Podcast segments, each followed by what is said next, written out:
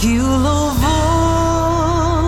nessa hora possa te alcançar. Vim pra te adorar.